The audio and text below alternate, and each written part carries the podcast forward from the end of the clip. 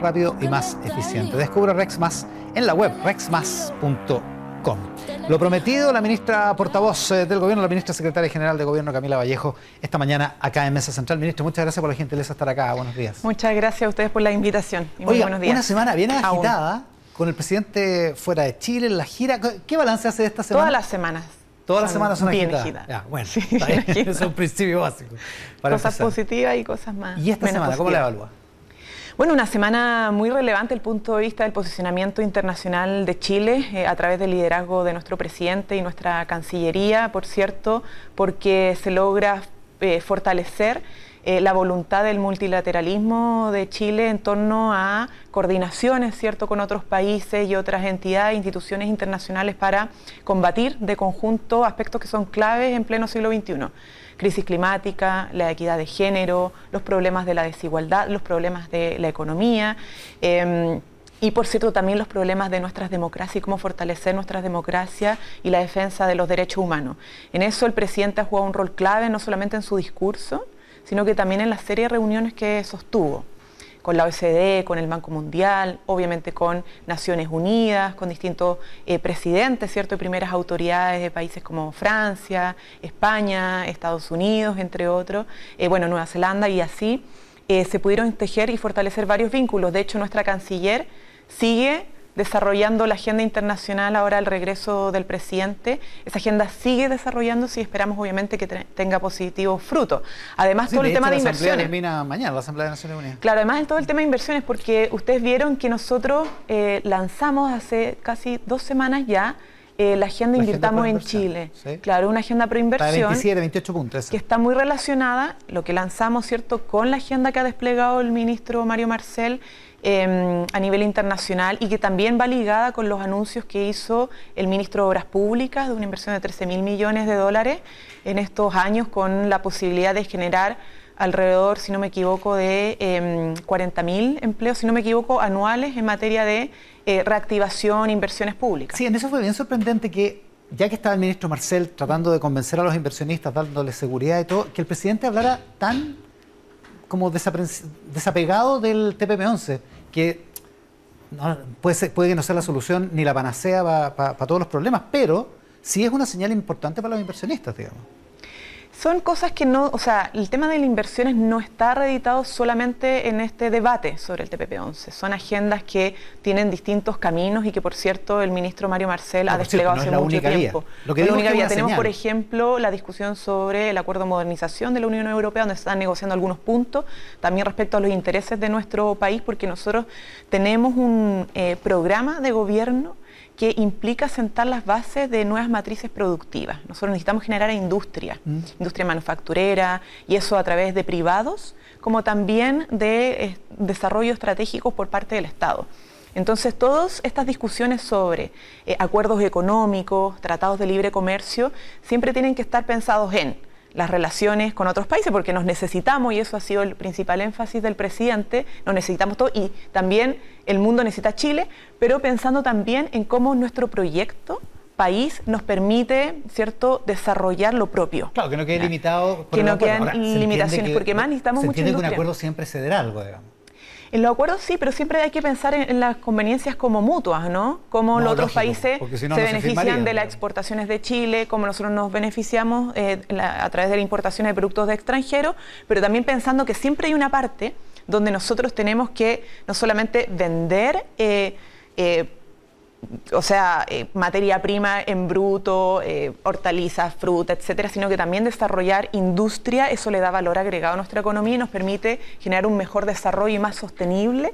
Por lo tanto, toda esta conversación, tanto a nivel nacional como internacional, se enmarca en ese plano. Necesitamos dar un salto hacia una nueva matriz productiva sustentable y que nos permita eh, no quedar tan al vaivén de las economías o las otras potencias. Ahora, igual parece que hay dos opiniones, digamos, en el gobierno, porque por una parte está el ministro Marcel, que insiste en la necesidad de la inversión y en recuperar eh, un, tranco de inversión extranjera importante, y por otro lado está el secretario general del Partido Comunista, que es su partido, Lautaro Carmona, que dice, mira, el TPP-11 sabe que no le ponga tanto, lo único, para lo único que sirve, estoy citando en una entrevista a la red cooperativa, es para atraer inversión. Como, como, soslayando la importancia de la inversión. No, las inversiones son importantes y no son contradictorias con la necesidad de avanzar en una matriz productiva más robusta, más diversificada y con mayor valor agregado. Y eso es súper importante aclararlo para la gente porque nosotros, la inversión es importante porque ingresa capital, eh, genera también empleo, ¿cierto? Y activa y reactiva la economía, que es súper necesario ahora. Pero eso puede ir siempre complementado, por ejemplo, con I D, ¿cierto? Que esa inversión acompañe a los temas como de capital humano, ¿cierto? Nuevas tecnologías, que deje cosas en el país y que también colabore a veces desde la inversión extranjera, los capitales extranjeros, con lo que Chile puede desarrollar. O sea, esa es la posición del gobierno. Esa es, nuestra, esa es la posición de gobierno. Con, esas, con esas características quiere que haya inversión. Sí, y no me voy a referir a la cuña particular del secretario general. Imagino que además la entrevista fue mucho más larga que esa cuña, pero todos los partidos. Lo que pasa es que fue llamativa esa frase. Claro. Estará de acuerdo conmigo. Sí. Es llamativa.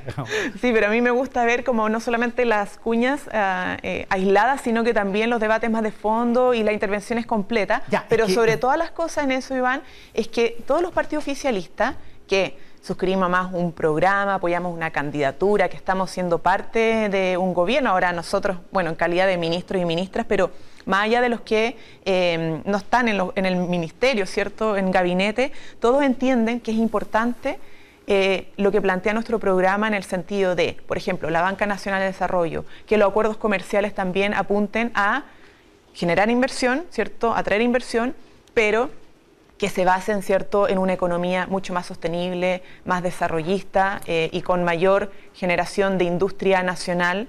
Entonces en eso está todo lo que es apunta, sustentabilidad, acuerdo Escazú, la ley marco de cambio climático, la, propuesta de, de, inversiones que se lanzó ahora, lo que está haciendo MOP, lo que está haciendo transporte, todo tiene una mirada de desarrollo sustentable, con protección a los derechos laborales y, por cierto, eh, también eh, con perspectiva de género. Oiga, a propósito de la cuña de su camarada, de su compañero, la doctora Carmona, eh, usted dice, porque ustedes se fijan en la cuña, que es lo mismo que le dijo el presidente a una periodista de la radio de Vivo en Nueva York. Em, ¿Usted encuentra legítimo que el presidente de la República se enfrasque en ese tipo de discusiones con un periodista, con una persona que está cubriendo la gira o que está cubriendo las actividades de la moneda? El presidente siempre hace llamados a mirar un poco más allá eh, de lo que es la polémica coyuntural o una frase eh, cortada, ¿cierto? Sí, de acuerdo, Con interpretación. Te vamos a ir al fondo al tiro. No, si le pregunto, por, el, le pregunto por el, por el roce, digamos. Es que yo a mí me parece que es legítimo que el presidente siempre llame no solamente a la prensa, sino que a la ciudadanía en general, a las instituciones, a las fuerzas políticas, a pensar en lo que está de fondo, ¿cierto? Eh, y permitirnos reflexionar sobre los debates que se instalan y no solamente sobre titulares. Eh, yo creo que para las democracias es súper importante que el debate público pueda tener una profundización y no solamente quedarse en el ámbito de los enunciados, los titulares y las polémicas. Totalmente de acuerdo. Y eso es parte, yo creo, de lo que siempre trata de impregnar en el debate público el presidente y me parece legítimo y muchas veces necesario. Pero usted desde el gobierno eh, entiende que la, eh, relación entre un periodista y, el presidente de la República es asimétrica, digamos. O sea, el presidente tiene, la verdad es que más poder, lleva todas las de ganar en eso. Pero esto no es una lucha de poder. Eh, lo que hace el presidente es tratar siempre de como cuestionar lo que está detrás de una pregunta, las tesis que subyacen a las preguntas. Em, Cosa que es perfectamente legítima. Es, sumamente legítimo y yo, creo que nunca, sí, nunca él tiene la intención eh, ni nadie nosotros de hacer sentir mal a otra persona. Solo es llamado como a reflexionar, ¿cierto? Y, creo que en ese, eh, o sea, me parece que en ese sentido em, una de las cosas que se ha planteado como en estos últimos tiempos de manera muy relevante es cómo nosotros logramos eh, salir de la polémica diaria y poder como país poner una situación de debates de fondo. Eh, y eso cuesta mucho. El dilema de todos los gobiernos. De todos los gobiernos. O sea, a mí me toca, lo he dicho muchas veces, pero el ministerio que me toca a mí encabezar está permanentemente eh, tratando de cómo lograr posicionar temas que son mucho más importantes y relevantes para la ciudadanía que si este dijo tal cosa, cómo le respondió el otro, porque nos llegan preguntando como, ¿qué opina de lo que dijo tal persona? y uno no alcanza ni siquiera a haber escuchado qué fue lo que dijo, lo que trató de decir, y entonces a veces nos quedamos semanas enfrascados en polémicas que son a veces muchas, o sea, la gran mayoría de las veces ficticias y no nos permitimos poder eh, hacer una conversación pública que sea realmente al nivel de lo que la ciudadanía espera de las instituciones y de los y las políticas. Claro, en el mundo de la cuña precisamente se da ese, esa a veces banalización del debate. Oiga, hablemos de algunas cosas que son, que son relevantes, digamos. Hay un carabinero herido en un incidente ayer en, eh, por, un robo, literalmente un portonazo, un robo de, de, una, de una, camioneta en, eh, en el sur. Eh, ¿El gobierno tiene más información respecto de lo que ocurrió ahí, si ese es un hecho delictual puramente o tiene relación con el conflicto mapuche en la zona? Bueno, se ha estado recabando información a través del Ministerio del Interior. Los primeros reportes efectivamente tienen que ver con un hecho delictual de, de robo. Em, la ministra del Interior, y estuve conversando ahora en la mañana eh, con ella porque se dirige, si es que ya no, se debe estar ya eh, en el hospital eh, de Carabinero. para poder porque visitar. el carabinero baleado lo trajeron a Santiago. Claro, se trasladó a Santiago para poder visitarlo, porque es un hecho repudiable y lamentable. O sea, todo cualquier persona que termine herida, sea bajo la circunstancia que sea, es una, algo que tiene cierta preocupación de nuestras instituciones y particularmente de nuestro gobierno, de nuestro Ministerio del Interior y por lo tanto ella va a dar después probablemente alguna declaración respecto al estado de salud, de algunas acciones que se puedan tomar. Pero lo importante es que también seguimos avanzando. Nosotros hemos tenido un plan intensísimo en materia de seguridad, los planes anti-encerrona, ¿cierto? Eh, la intervención en barrios críticos, el reforzamiento también en la zona para poder combatir eh, los hechos delictuales, el crimen. Ya promulgamos la ley por el robo de madera que busca avanzar un poquito más allá y no solamente detener, ¿cierto? Eh, eh, a las personas que cometen estos delitos, sino que hacer seguimiento, eh, como cuando uno sigue el dinero, bueno, seguir la madera para ver qué es lo que está detrás de estos robos. Entonces, estamos avanzando significativamente, pero claro, estos hechos son lamentables y en esta circunstancia hay que tomar acciones también que son más inmediatas. Se lo pregunto también, ministra, porque bueno, está lo del carabinero baleado, un tren descarrilado en Perquenco, donde hay aparentemente participación de terceros, esto que, o sea que lo descarrilaron, no es que fue un accidente. Y eh, ayer un, atentado, unos, unos, brigadistas que estaban trabajando recuperando un puente que había sido votado por, por un atentado anterior en Curacautín. O sea, todas esas cosas pasan en, en, en la macrozona sur y Janet Vega, la ex ministra, su ex compañera de gabinete, digamos, aparece hoy en la tercera, una entrevista de Gloria Faúndes, y ella dice eh, que había demasiado optimismo en, antes de asumir el gobierno y, en los primeros días o en los primeros meses del gobierno, que había demasiado optimismo respecto de lo que se podía hacer en el problema eh, de la macrozona sur, en el problema mapuche. O sea, nosotros tenemos alta esperanza de poder ir enfrentando de manera decidida los problemas que son coyunturales, pero también los que son de fondo, porque al final tenemos un conflicto histórico y hay que hacerse cargo de manera responsable de aquello. Y creemos que podemos avanzar en esa dirección. Por cierto que este gobierno no va a solucionar todos los problemas que subyacen en el conflicto en la Araucanía, bueno, en el territorio macrozona sur en general, em, pero sí dar pasos significativos.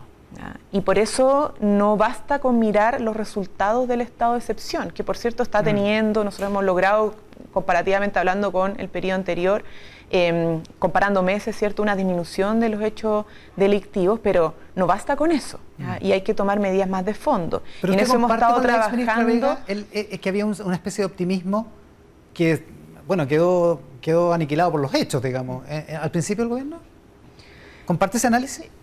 Es que nosotros, no sé si es optimismo, eh, pero nos mueve la esperanza en general. Ah.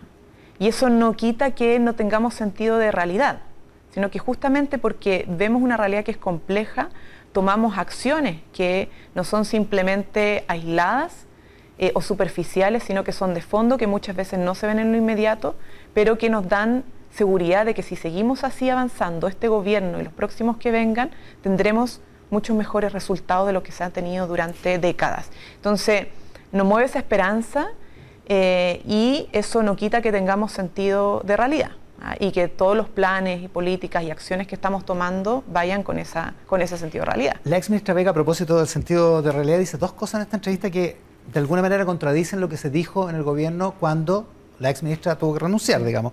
Dice, no había ninguna razón para no hablar con Yaitul, de hecho usa una expresión y no sé si le trae muy buenos recuerdos, eh, dice, no me pegué en la cabeza. Ah. ¿Ya? usted sabe por qué le estoy diciendo. pero dice, no me veía en la cabeza. No había ninguna razón para no hablar con Héctor Yaito. A lo mejor el procedimiento fue malo, fue ingenuo, pero, pero, pero eso estaba ok. Dice, ya a nadie me puso cortapisa. Y después dice, mi renuncia, dice básicamente que la renuncia fue política, y fue táctica, porque estábamos a una semana del plebiscito en el cual habíamos luchado para terminar con la constitución de Pinochet. Dice que no fue una cuestión política, que fue táctica. Eso no fue lo que se dijo cuando se fue la ministra Vega. O sea, se dijo que aquí ella se había mandado sola, digamos, básicamente. Bueno, esas fueron las razones que nosotros... Eh, a ver, la ministra Janet Vega presentó una renuncia y más allá de la reflexión que ella pueda hacer eh, y las razones que pueda tener, eh, lo cierto es que esa renuncia se le aceptó porque hubo una evaluación crítica en el sentido de que la comunicación que ella trató de gestionar con Héctor Yaitul no fue ni instruida ni fue informada cuando se trató de hacer. Y fue inadecuada, por lo tanto, ¿no? efectivamente, efectivamente. Porque nosotros, o sea, teníamos y tenemos un principio general, y lo hemos dicho públicamente y lo hemos conversado en el gabinete, también hacia la interna, que es dialogar con todos quienes estén de acuerdo con avanzar en el camino a la paz.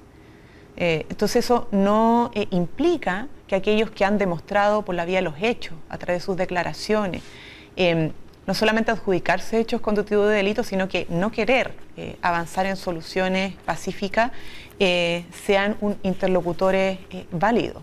Por lo tanto, me parece que más allá de lo que ella pueda decir, es sumamente claro el por qué se aceptó la renuncia y eso es lo que el gobierno informó, manifestó públicamente y le señaló también a ella. Y las valoraciones que podamos tener, y esto no quiero como generar un, cuestionamiento eh, a su liderazgo, a su gestión, porque la ministra Vega en general fue una gran ministra y, que hizo muchísimas cosas. ¿ah? Entonces, evidentemente estima, cariño, calor, pero claro, ella probablemente tuvo una consideración política adicional al momento de presentar su renuncia, pero lo cierto es que para el gobierno lo más relevante eh, fue el hecho de que este intento de conversación no se informó ni siquiera fue instruido. O sea, no fue instruido, que es algo que este tipo de conversaciones son instruidas o no, no mm. se realizan, em, pero tampoco fue informada. Y, creo que, que, eso, bueno, fue de los elementos más relevantes para que el presidente eh, optara por aceptar esa renuncia. Ministra, otra cosa que aparece en la tercera, ya que estamos revisando la prensa, eh, una nota de Martín Brown hoy día en la tercera dice el plan de salida de Irina Caramanos y afirma que en el mes de octubre la actual primera dama, por, no tener un mejor nombre para denominar. Coordinadora sociocultural. Muchas gracias. Eh, va a dejar ese cargo y va a abandonar, en la práctica lo que se entiende es que va a abandonar el gobierno, digamos. ¿Usted lo confirma? O sea, yo no soy la persona que eh, tiene que confirmar aquello. Lo que es cierto es que em, la coordinadora sociocultural Irina Caramano ha estado trabajando en una tarea eh, que es autoimpuesto según sus principios, según sus convicciones, compartidas, por cierto, eh, por el gobierno. Y eso ha sido su tarea y evidentemente ella cumple sus tareas y su trabajo y sus compromisos y en ese sentido no solamente hay una de las mejores valoraciones de lo que haya podido desplegar, sino que es algo que va a tener que comunicar ella a su debido momento. Ya, pero no tampoco lo desmiente, ya que estamos. Bueno, evidentemente. Gracias. pero no me corresponde a mí. Oiga, otra cosa de la semana, el hackeo. ¿Hay más información respecto de lo, que pasó? ¿Se sabe? Eh, porque el gobierno dice oficialmente, lo dice la, vicepresidenta primero, después lo confirma el ministro del Interior subrogante o, subsecretario del Interior Manuel Monsalve, que el hackeo fue en mayo y que nos vinimos a enterar en septiembre. Así es. Eh, ¿Hay más datos respecto de eso? ¿Hay más datos de por qué el ejército, o si, el ejército le informó a la ministra de Defensa lo que había pasado, o el Estado Mayor eh, le informó a la ministra de Defensa lo que había pasado? Todo está dicho y es sumamente grave. Eh, hay eh, bueno, dos investigaciones en curso de, distinto tipo, justamente ordenadas por la ministra de Defensa, dada la gravedad de los hechos. el sumario interno y la justicia militar. El sumario interno y la justicia militar. Y por lo tanto, en el marco de las líneas investigativas que se desarrollen, probablemente se van a ir, despejando muchas de las dudas que hoy día tanto los medios de comunicación como la ciudadanía tienen. Eh, en el camino es muy probable que existan tesis, teorías, etcétera, porque como la información, que es muchísima, ya eh, se filtró, van a irse armando relatos, etcétera. Eso es muy probable que pase, pero nuestra responsabilidad, nuestro deber es ser mesurados en esto, porque estamos hablando de información que es obviamente sensible, tiene que ver con la defensa nacional, etcétera, eh, y por lo tanto restringirnos al tema de la investigación. Lo que es muy claro y que lo hemos dicho públicamente y que lo podemos sostener es que la información sobre la vulnerabilidad de los sistemas informáticos se le presentó eh, al Ministerio con posterioridad a la ocurrencia del robo de información, es decir, el hackeo. Y, se presentó como una vulnerabilidad, se no como presentó como una vulnerabilidad, no como hechos consumados de hackeo. Entonces, eso es sumamente importante decirlo, porque cuando... Y es grave, además. Y es grave, porque cuando eh, se les presenta esta información de que existe vulnerabilidad del sistema, se toman acciones y se actúa oportunamente para poder eh, corregir. Pero ya había sucedido sucedido que en el marco de esa vulneración se había eh, intervenido, eh, obviamente, los sistemas de correo. Em, y eso es complejo y hasta ahí es lo que nosotros podemos em, informar y manejar. El resto va a ser parte de la investigación hacia el Estado Mayor Conjunto, que es donde se producen los hechos. Se lo pregunto de otra manera. No, pues, pues, evidentemente hay cosas que no pueden revelarse. Pero ¿El gobierno no sabe, no sabe más y está esperando las investigaciones judiciales o el gobierno sabe y lo mantiene en reserva? Eso es lo que nosotros podemos transmitir de acuerdo a lo que el Ministerio de Defensa recabó. Ustedes saben que antes del regreso de la ministra Fernández hubo gestiones, reuniones, etcétera, del ministro subrogante en ese entonces. Em, y, por lo tanto eh, se actuó de manera oportuna y responsablemente en recabar toda la información necesaria, lo cual derivó en la orden, ¿cierto?, de investigación ya sumaria. Y esa es la información que tiene el gobierno. Solicitud, exactamente. Ya. Oiga, hablemos del proceso constituyente y del planteamiento del presidente eh, que vuelve a, vuelve a poner como, como, unos cierto, como una cierta mirada del gobierno respecto de lo que, de lo que tiene que pasar ahí. Em, ¿cuál, ¿Cuál es la posición del gobierno finalmente? ¿Va a seguir opinando respecto al proceso constituyente o lo va a dejar en manos de la negociación que se está produciendo en el Congreso? Bueno, nuestro gobierno tiene opinión porque somos todos esto es política y obviamente tenemos principios. muchas gracias. Tenemos eh, principios y cosas que defender y que ya ha señalado el presidente, que son los términos generales de cómo esperamos que se dé esta conversación en diálogo con todos los sectores, que de alguna manera se respete lo que fue el mandato popular, de la necesidad de contar con una constitución hecha en democracia, de que el organismo obviamente sea un organismo democrático, que, puede ir definiendo eh, la propuesta. Em, democrático en el sentido de elegido por las urnas. Bueno, evidentemente que haya una elección, que no sea un organismo impuesto. Eh, lo que esperamos todos, yo creo, en general, no solamente el gobierno, la ciudadanía y las mismas fuerzas políticas que han participado. Tú escuché perfectamente también a al presidente de la UDI. Eh, eh, y creo que hay una voluntad y disposición y el resto de la conversación se va a seguir dando esta semana. Hay opiniones distintas eh, sobre, por ejemplo, los contenidos que, se han presentado, pero nuestro gobierno está acompañando este proceso representado por nuestra ministra, secretaria general de la presidencia, Analia Uriarte, que va a estar, por cierto, esta semana también. Eh, pero yo quiero insistir en, lo otro, porque se ha tratado de instalar que es nuestro gobierno, por parte sobre todo del mundo opositor, de que nuestro gobierno no gobierna y se preocupa solo del tema constituyente. Y eso es absolutamente falso. Eh, y, también en la primera etapa que tuvimos. O sea, nosotros efectivamente jugamos un rol en el marco de la campaña Voto Informado, ¿cierto? De entregar información sobre el proceso. Y dejar explícitamente cosas pendientes para después del plebiscito. ¿verdad? Pero, pero además tuvimos avances significativos como gobierno en cuestiones concretas. Y me gustaría también resaltar eso porque estamos a puertas de cumplir siete meses de gobierno y no solamente tuvimos el reajuste más importante de la historia de los últimos 29 años en materia salarial con los 400 mil pesos. Tuvimos un plan Chile Apoyo, una inversión importantísima para apoyos y transferencias directas eh, a la ciudadanía logramos hacer un reajuste también histórico a las becas de alimentación para los estudiantes, que no se había hecho en casi 10 años. Em, aprobamos el acuerdo de Escazú, ¿cierto? Tuvimos, bueno, presentamos una reforma. pero el gobierno dijo el copago cero, por ejemplo, que nos permite tener 7 millones de personas que no van a pagar absolutamente nada por la atención de, salud. Es evidente que pasaron cosas, pero el gobierno, el, gobierno dijo, mire, sin el plebiscito, sin la nueva constitución no podemos hacer nuestro programa. Llegaron a decir eso. Mm. Dijeron, el ministro Jackson lo dijo. Pero no fue, no fue que no podíamos hacer nuestro programa. Obviamente lo dijo. Otra cosa es que después matizaron pero el ministro, Jackson lo dijo en su momento. No, se presentan dificultades efectivamente porque hay cosas que eh, la constitución del 80 delimita y particularmente el Tribunal Constitucional donde se han caído muchas reformas o partes de reformas que fueron deliberadas democráticamente en el Congreso Nacional y que eran parte de los programas de gobierno. Pero nosotros gobernamos, tuvimos avances significativos, ¿cierto? Y lo vamos a profundizar en esta etapa.